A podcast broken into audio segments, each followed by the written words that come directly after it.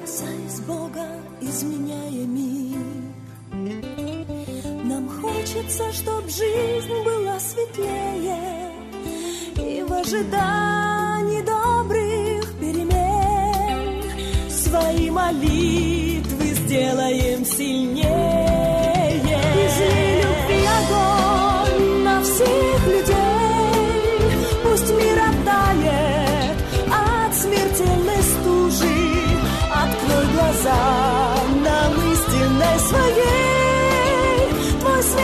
спасения больше воздуха нам нужен Излей любви огонь на всех людей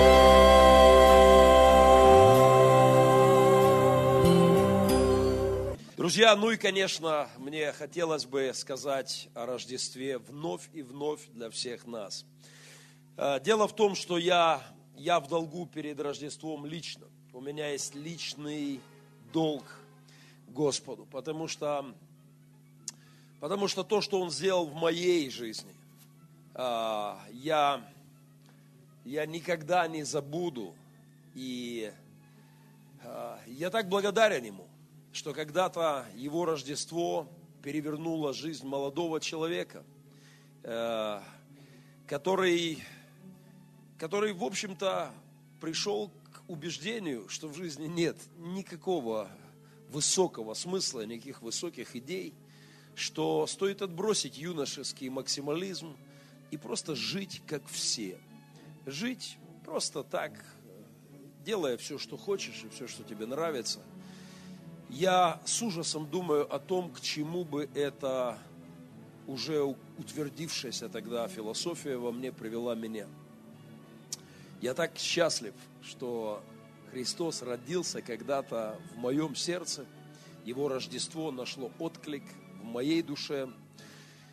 Я благодарен Богу, потому что в моей разваленной семье моих близких без Рождества Христа было бы все очень печально.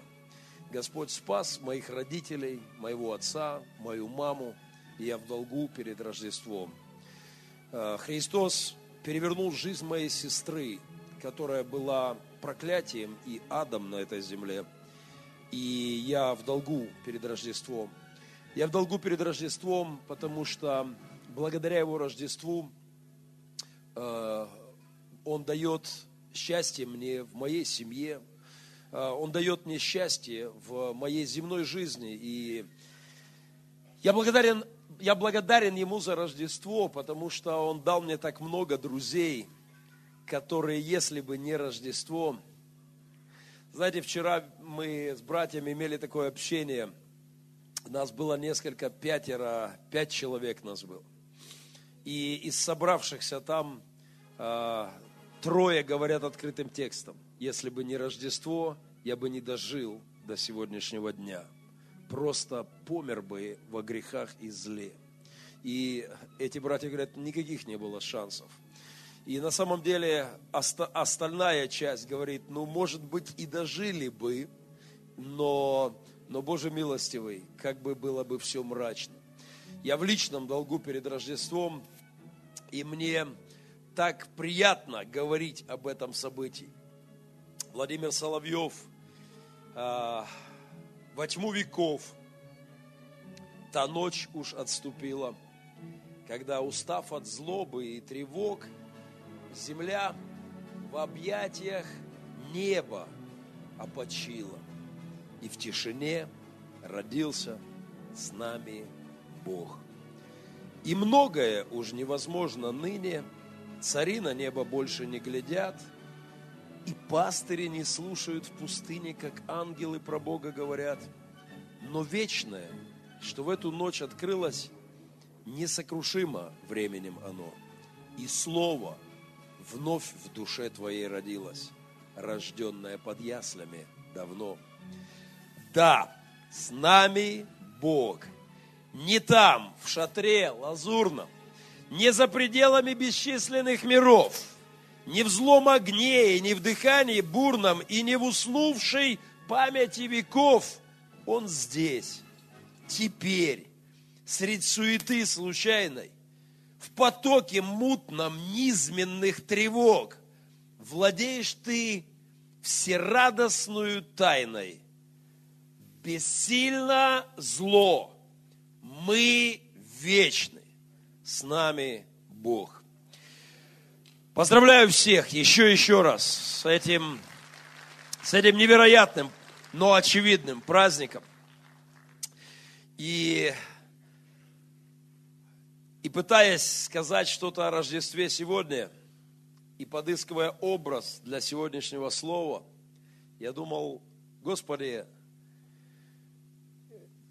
столько разных аллегорий можно привести к Рождеству.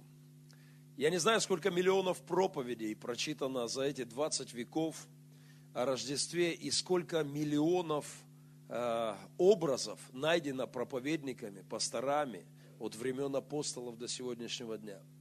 И это нескончаемое количество э, метафор, которые можно привести для, для того, чтобы понять, что случилось тогда.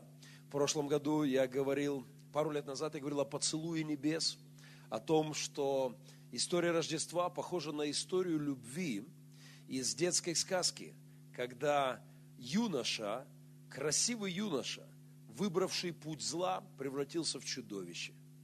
И, и он бы чудовищем и помер, если бы не любовь, если бы не история любви в той сказке, и поцелуй любви, прикосновение любви к чудовищу, разрушила древнее проклятие и вернула ему образ, изначальный образ.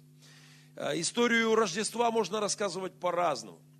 Коммунисты делали все, чтобы украсть у нас с вами Рождество. Они, они перетащили все праздники, все атрибуты Рождества на Новый год.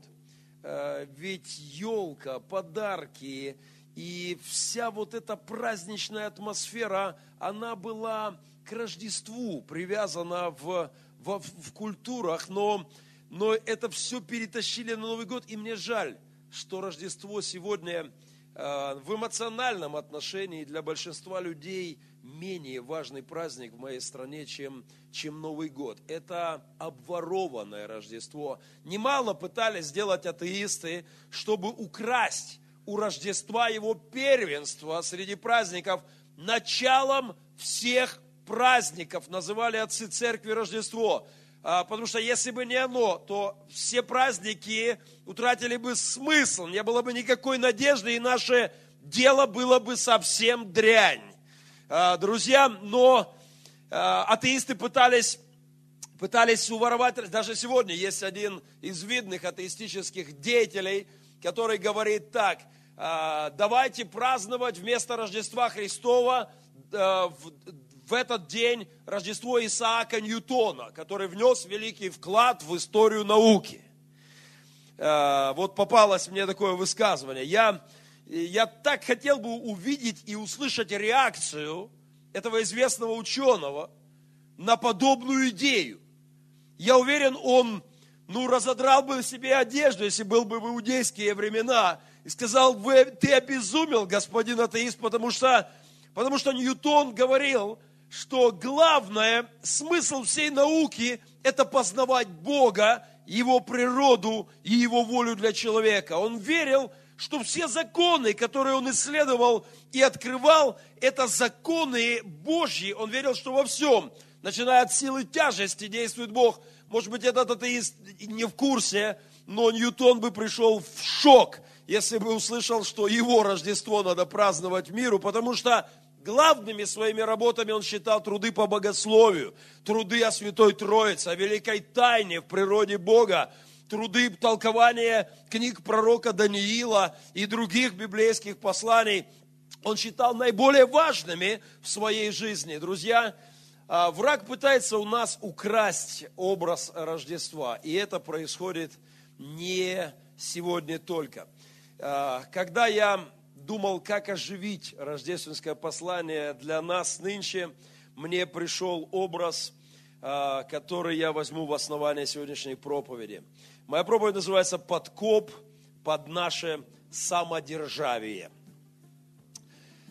А, Я ни, ничего особенного в политическом смысле сейчас не, не имею, но, конечно, не о политике, и, конечно, не о Путине, и не, на- и не о переписываемых конституциях. Друзья, а, на самом деле самодержавие – это хорошее слово, которое может выразить конфликт Рождества.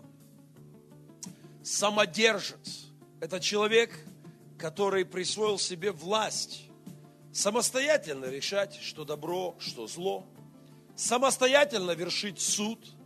А, Он законодатель, он сам определяет, как ему жить, он сам и судья, он переписывает свои законы под себя, как ему нравится. Он, а, он переделает все, то, что он делает, он будет считать справедливым. Самодержа, самодержец – это хороший образ, а, а не только о царях прошлого, но и о нас, жителях 21 века. А, да, самодержавие как политическая структура, ну, почти выдохлась и почти ушло в прошлое. Но как философия, как система мышления, это по-прежнему самая распространенная система в мире. Я сам себе голова, говорят в Украине. Я сам себе босс, я сам себе начальник, я независимое, свободное существо, и никому, и никогда я не поклонюсь. Я слышал эту фразу не раз, слава Богу, слышал от тех, кто впоследствии падал ниц перед Иисусом Христом, но когда-то они говорили, чтобы я перед кем-то на колени, да никогда в жизни. Приятно видеть сегодня этих людей, опомнившихся и отвергнувших идею самодержавия, и а, признавших, а, признавших власть Бога над твоей жизнью и подчинивших свою душу Христу. А, Образ самодержца и подкопа, рождественского подкопа под наше самодержавие я, признаюсь, позаимствовал у одного из самых любимых а, авторов, у Гелберта Честертона. Вот как он сказал о Рождестве, один из лучших апологетов христианских, один из э, ум- величайших умов э, в истории, сказал так о Рождестве. Под замки и дворцы подвели подкоп. Недаром Ирод чуял, как под его ногами разверзлась земля. Честертон в своем восхитительнейшем апологетическом труде в защиту христианства «Вечный человек», говоря о Рождестве Христа, приводит такие необычные образы, и в частности, я подумал о подкопе. А, Я и признаюсь, в моей пионерской жизни был факт террористической деятельности, направленной против моей школы. Я первый раз исповедуюсь в этом. И если здесь есть кто-то, кто учился со мной в ВШ-30, а, то вы это впервые. Я, но по истечению срока давности уже мне никто не может ничего предъявить. Я помню, мне было лет 12, и мы с друзьями, у нас перед школой было футбольное поле. И мы решили под футбольным полем прорыть подкоп под школу. Честно говоря, я забыл мотив. А, Вот я пытался вспомнить а, на днях и не смог. Но я не помню, что сделала такого директриса, чем озлобила меня с друзьями зауч или наша, а, наша классная, кла- как называли классную руководитель? Классуха. Я не помню, но мы твердо решили прокопать по- подкоп под школу. С азартом мы принялись за это дело, как только темнело, мы начали рыть. Господь помиловал нас, это все рухнуло через пару метров, не успев дать нам углубиться и не засыпав нас там. Но но под образ подкопа для меня очень ясное понятие. То есть у меня был собственный опыт в этих вопросах. Друзья, когда мы говорим о Рождестве, давайте представим себе Рождество в виде а, вот той рождественской пещеры. А, Христос родился в пещере. А, именно так выглядел хлев и вот то место под домами в Вифлееме. Ему не нашлось места в домах наверху, в гостиницах, и он родился в пещере под домами. И под, а, под миром, который жил наверху, где-то там люди устрояли свое бытие. А, но вот так выглядело а, то место, и которое сегодня является местом, где миллионы паломников приходят к этой пещере, и это напоминает подкоп под все то, что стояло там. Знаете, многое над той пещерой было немало понастроено. А, там был мир без Бога, и он должен был рухнуть. Там была человеческая гордыня, которая должна была провалиться перед Богом. Просто она должна была быть разрушена. Над этой пещерой была построена цивилизация, обожествлявшая человека и называвшая своих лидеров, лидеров богами, и это должно было рухнуть. Над этой пещерой был мир, который потерял представление, правду о Творце и возомнил себя богами. И это должно было провалиться. В этом смысле Рождество как подкоп под это ложное мироустройство, в котором человек почувствовал себя независимым, почувствовал себя самодержцем. Этот подкоп похож на, ну, ну не знаю, ну на бомбу, которую закладывают, знаете, бомбу всегда закладывают снизу, потому что э, сила, сокрытая в ней, она рванет вверх и разрушит все то, что над ней. А Рождество Христа а, стало так, такой, э, такой силой, которая начала рушить безумие человеческого неверия, а глупость гордыни людской и претензии на свою собственную власть в своей жизни. Рождество на самом деле, э, на самом деле можно выразить такой фразой. Когда-то римляне говорили, Карфаген должен быть разрушен. Они повторяли это вновь и вновь, потому что Карфаген был дьявольской системой, и они вновь и вновь повторяли эту фразу. Я верю, что в небесном совете а, Творец неба и земли, видя все то, что происходит на земле, говорил, это должно быть разрушено в сердцах людей. Люди должны вспомнить о Боге. Люди должны смириться перед Богом. Они должны признать Его власть над своей жизнью. История ужаса звучит посередине Рождества, хотя мы редко говорим об этом. Рассказ об Ироде в самом центре истории Рождества. И это страшная история. Убитые обезумевшим царем младенцы. Как-то это не вписывается в рождественский дух – когда мы говорим о Рождестве, во всем мире э, принято на Рождество, это добрая, это светлая картина. Итак, э, это, когда мы слышим о рождественских деревьях, елках в нашей культуре, когда мы слышим о подарках, о запахах э, с кухни, как приготовление рождественской кухни мира, это такие богатые рецепты на фантазии – а, когда мы говорим о Рождестве, мы думаем о Вифлеемской звезде, мы думаем о младенце в руках матери. Это такая милая и прекрасная картина, друзья. Но, но то Рождество было, имело не только светлую сторону. В истории Рождества мы видим взрыв ненависти. взрыв негодования. Мы видим безумие царя иудейского.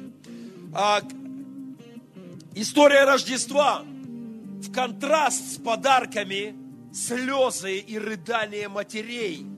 А, противоположное ощущение рождественским, а, рождественским аллегориям младенцу, хлеву, пещере, животным, которые... Противоположное ощущение – это, это трагедия, это боль, это безумие лидера, который послал своих всадников, и они вырывают детишек из рук матерей, и они убивали детей на глазах у матерей. Нельзя понять без истории Ирода, историю самодержца Ирода, историю Рождества – Нельзя понять историю Пасхи без, без предательства Иуды, без э, Каиафы, без Понтия Пилата с его э, попыткой снять ответственность, не понять историю Пасхи, без, без распятия на кресте и воскресения, не понять суть христианства. Рождественская история не может быть понята до конца, если не понять, что случилось с Иродом, и не услышать что-то важное для нас с вами сегодня.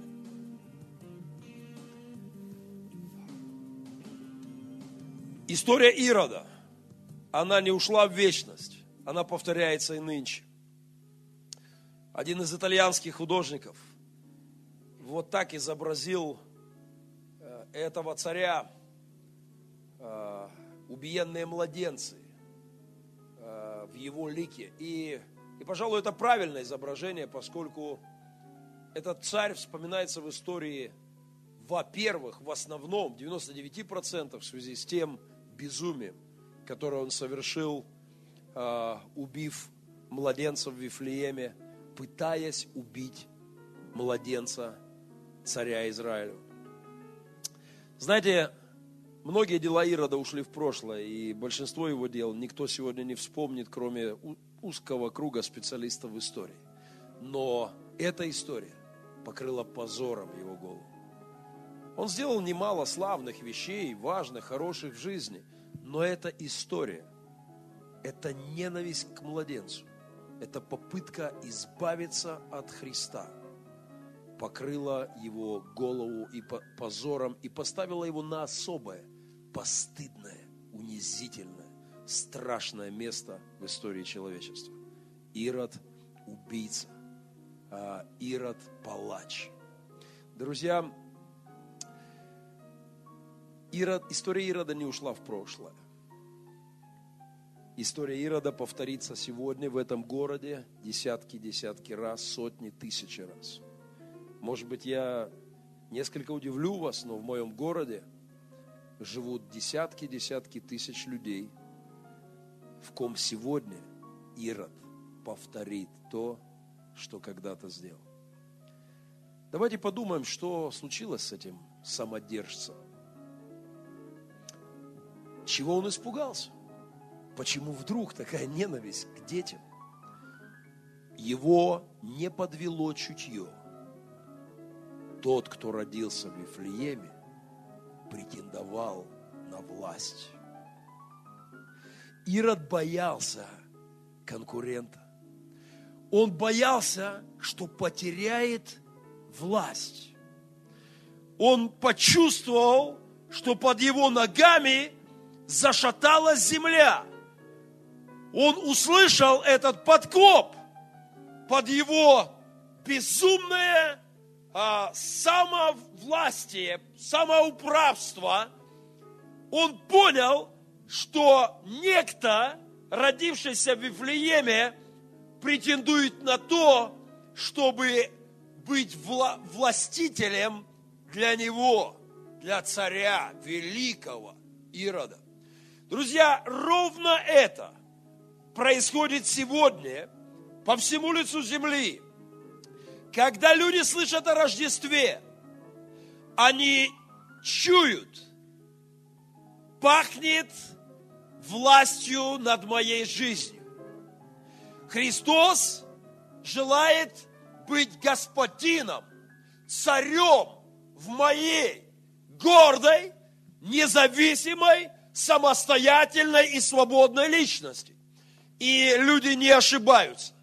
Тот, кто родился в ту ночь, родился не просто, чтобы стать украшением в календарном круге, поводом к застолью, поводом к еще одному выходному в календаре, а, национальных календарях всего мира. Нет. Тот, кто родился в ту ночь, был царь вселенной, царь мира, князь вечности, царь царей, владыка владычествующих, Господь господствующих, так называет его Писание. И он, безусловно, родился для того, чтобы царствовать в твоей и моей жизни. И в этом смысле Ирод правильно почуял угрозу. Его самодержа, самодержавие, его власть зашаталась. А, пройдет время, он правильно чуял. Он действительно правильно это ощутил. У него было волчье, говорят, волчье чутье. У Ирода было волчье чутье. Он действительно почувствовал, что чем пахнет, и желание не отдать Христу власть в своей душе, желание не уступить престол своего сердца Христу, это то, что повторяется сегодня повсюду по земле. Это то, что было когда-то в моей жизни. Не обижайтесь, но каждый из нас был некогда самодержцем. Моя дочка помогла мне, она нашла несколько фотографий лидеров церкви, служителей, людей церкви. Она помогла мне представить, как они могли выглядеть на этом месте. А, благодаря фотопрограммам она вот попыталась изобразить, как мы с вами могли выглядеть, а, как мы выглядели, когда претендовали на свою власть, на самовластие. Вот такими мы были автократами. На самом деле каждый из нас, а, отвергнув веру или не получив веру с детства, рос таким царьком, таким удельным князьком, таким махоньким иродом. Ну, может, не великим, может, средним, может, мелким, но мы были царьками в своей собственной жизни. Мы уселись на престол своей жизни. И все качества самодержцев принадлежали нам. Самодержец сам устанавливает, что хорошо, что плохо. Самодержец меняет эти законы, когда ему захотелось. Самодержец сам судит. А над ним нет судьи, над ним нет власти. В этом смысле мы все были иродами. И весть о Христе, она вызывает в нас а, те же реакции, которые, в которых когда-то или в которых сегодня сплошь и рядом люди склонны осуждать, а, осуждать того царя. Знаете, мы, мы сепаратисты, если хотите. Вот, ну не знаю, Сегодня нам известно это слово по там, крымским сепаратистам, которые пытаются оторвать наш лакомый украинский кусочек, когда-то оторванный у России, когда-то оторванный у, у, у татар там, и так далее. Но, друзья, сепаратизм, будь он там чеченский, нам известен сепаратизм, кто более просвещен в политических процессах, а, мои пацаны в нашем семейном доме спрашивали, кто такие тигры-тамиллы. Я им объяснял, это сепаратисты. А кто такие сепаратисты?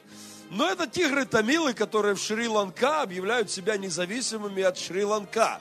Есть там, не знаю, басские сепаратисты. Есть рад, друзья, мы с вами а, на самом деле как сепаратисты вели себя.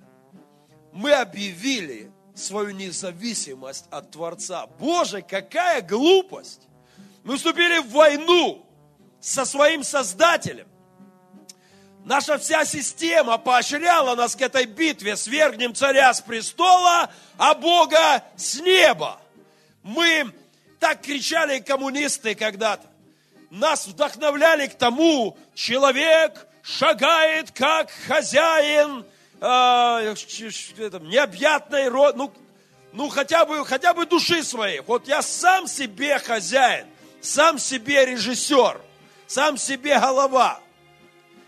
Нас вдохновлял дух этого мира к независимости от Бога, к тому, чтобы стоять гордо в стороне и не подчиняться Ему. Таким был я, и такими были почти все мы. В большей или меньшей степени мы считали сами себя вправе судить и сами, сами для себя решать, как нам жить. И, конечно же, это похоже на историю, на историю с Иродом. Друзья, но Рождество, оно подрывает вот этот, эту автократию нашей души. Рождество – это подкоп под независимость человека, и эта независимость должна быть разрушена. Независимость ребенка от отца глупая, смешная и мерзкая вещь. Независимость от того, кто держит тебя на руках, кто кормит тебя. А я настаиваю, Он кормит нас. Не наше правительство выращивает хлеб на полях, не президенты, премьер-министры, не партия регионов или не бют взращивает пшеницу на полях. Она растет, потому что Он, Он так устроил мир. Не партия наша Украина поливает дождями эти поля, а Он орошает небо и землю. Наши кормильцы, не заводы, а, это не они молоко дают коровам. Они просто отбирают у коров то, что им дал Господь, упаковывают и продают нам. Э, не водой нас поет не горводоканал, замутив ее, загадив по, по ржавым трубам с полными химикатами и, и тряся на заглотку плоти – это Он а, наполняет влагой эту землю, они просто берут у Него и потом по хорошим ценам продают нам. Не Газпром, спаситель Украины. Они берут газ, э, уголь, не знаю, нефть, который он сотворил, и, и задирая цену до умопомрачительных высот – приторговывают этим. Не они наши кормильцы. Друзья, глупо объявлять независимость от отца, который держит тебя на руках. Хотел бы я видеть, как мой Семен объявит независимость от матери и отца. Это, это немыслимо. Потому что он зависим по своей природе от отца и матери до времени. Человек на земле – это Божий, Божье дитя – полностью, абсолютно зависимая от своего Творца. Каждый вдох, каждая, каждая капелька воды, каждое движение мизинца, каждая мысль, каждая... Недавно мы сидели с группой бизнесменов, а, а, общались, они пригласили там меня на общение, а, знаете, такая атмосфера, распол... и и один хороший человек говорит, пастор, ну, ну почему вы, христиане, говорите, что, что нужен благодарить Бога все время? И я, честно говоря, взорвался. Дело было в парилке. Я, я сказал, послушай, благодарить потому, что вот ты сейчас пьешь чай, вот способность пить, чувствовать вкус травки – вот этот травяной чай, чувствовать этот вкус, медок там, вот это все от него. Благодари, потому что вот твой сынишка бегает здесь, и это он дал тебе. Это, это радость, иметь все лучшее в твоей жизни от него. Веник, которым только что я тебя отлупасил, вырос, потому что он его взрастил. Все, все от него. Как ты можешь не благодарить его? неблагодарность Богу. Это духовный сепаратизм. Это глупая, самодержавная идея. И к моему великому сожалению, этой иродовой философией пропитаны люди сегодня. Рождество подрывает автократию души. Вот автократ, сам правлю, сам управляю, сам, сам хозяйничаю в своей жизни. Друзья, ненависть Ирода имеет ту же природу, что и моя ненависть когда-то. Я помню, когда я, молодой человек, начал впервые слышать из уст христиан, человеку должно смириться перед Богом. Это был ровно тот же дух, который когда-то возмутил Ирода. Это был тот же протест. С какой стати я должен? Почему это вдруг? Потому что Рождество – это подкоп под твою, под твою философию а, автократии, независимости, самодержавности. А, друзья, Ирод не напрасно а, боялся Христа. Потому что то, что случилось в той скале, вот на этом месте, то, что случилось в той пещере, действительно, действительно был повод для страха. Потому что пройдет время, и цари, куда более великие, чем Ирод великий в то время, будут становиться на коленки перед тем, кто родился тогда в той пещере пройдет совсем немного времени. И цари в Римской империи, императоры, которым кадили как богам, они будут склоняться на колени. Они будут плакать в, церкви, они будут каяться в грехах и признавать власть младенца некогда, вырожденного, распятого и воскресшего они будут признавать его власть над собой и над своими подчиненными в своих странах.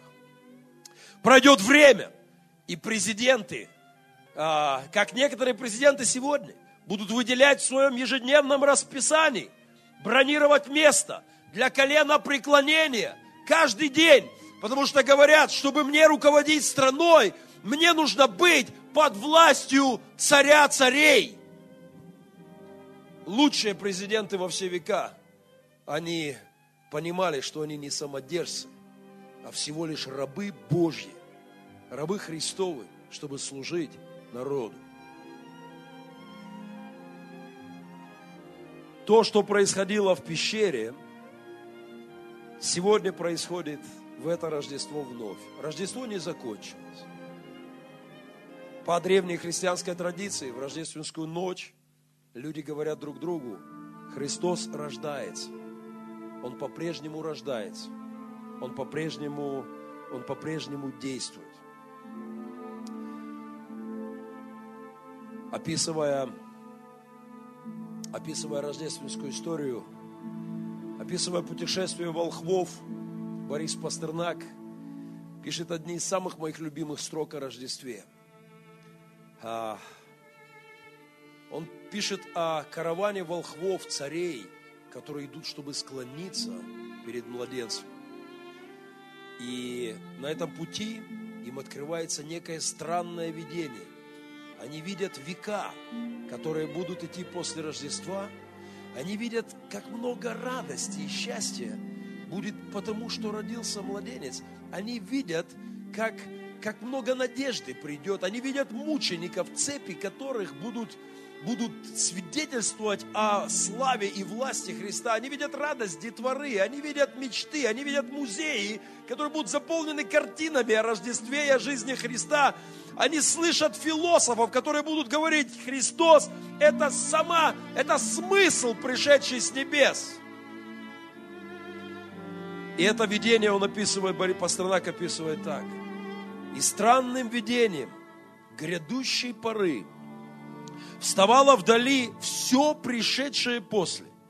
Все мысли веков, все мечты, все миры, все будущее галерей и музеев, все шалости фей, все дела чародеев, все елки на свете, все сны детворы, весь трепет затепленных свечек, все цепи, все великолепие цветной мишуры, все злей и свирепей дул ветер с горы. Все яблоки, все золотые шары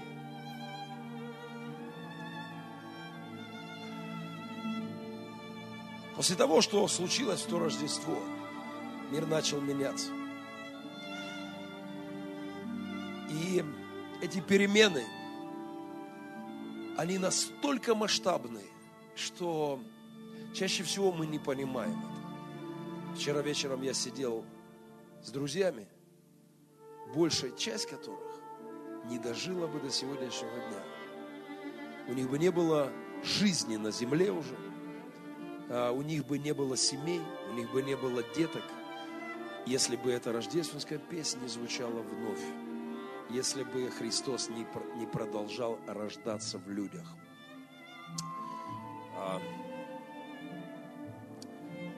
Все повторяется.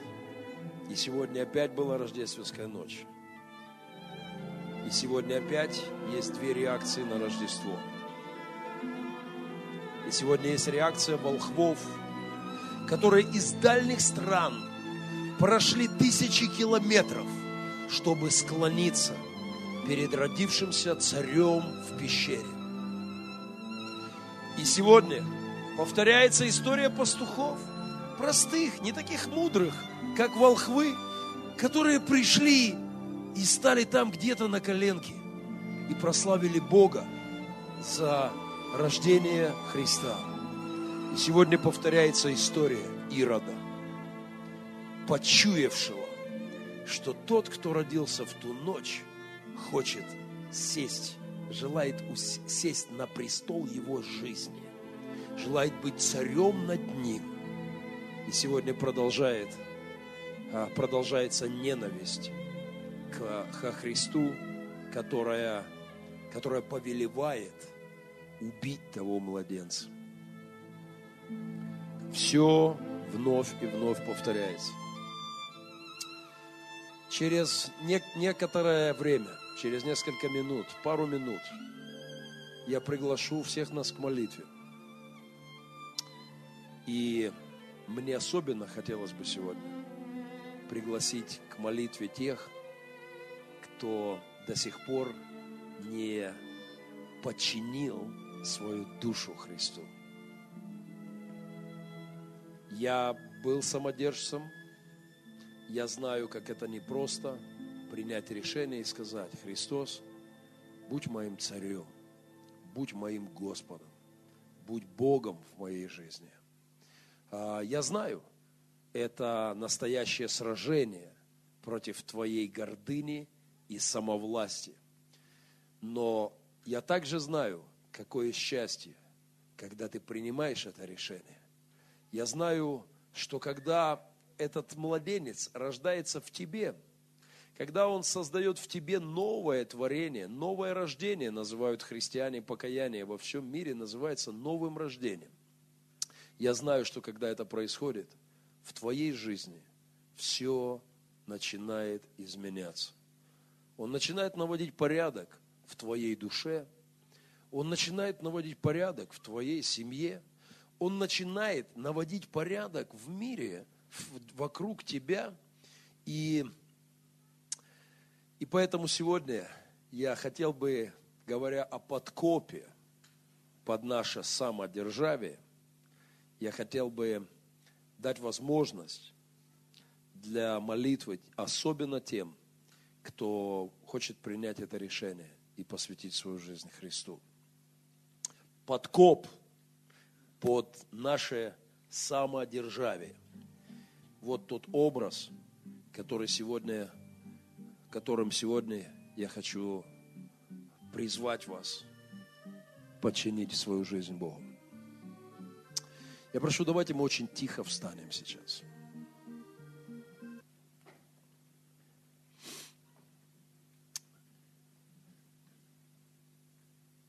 Христос по-прежнему рождается. И сегодня это может произойти с вами, Это когда-то случилось со мной, с огромным количеством людей, кто сейчас в этом зале, кто придет сюда позже на следующее служение. Это случилось с миллионами, миллионами людей по всему лицу земли. И сегодня это может произойти в вашей жизни. Я, я буду молиться и просить, чтобы Господь дал милость, прощение грехов и начало новой жизни, жизни в вере, жизни в подчинении Богу для каждого здесь в зале. Но когда я начну эту молитву, когда я начну эту молитву, у вас есть возможность, если вы понимаете, что я говорю о вас, если вы понимаете, что в вашей жизни вы были самодержцами, вы были сами царями своей судьбы, вы были сами себе князьками, башками. Это такой важный момент, ничего более важного нет в жизни человека. Сказать, Господь, я больше не самодержец. Я признаю Твое право быть Богом, Господином в моей жизни. Я признаю Ты царь над моей судьбой. Ты Господь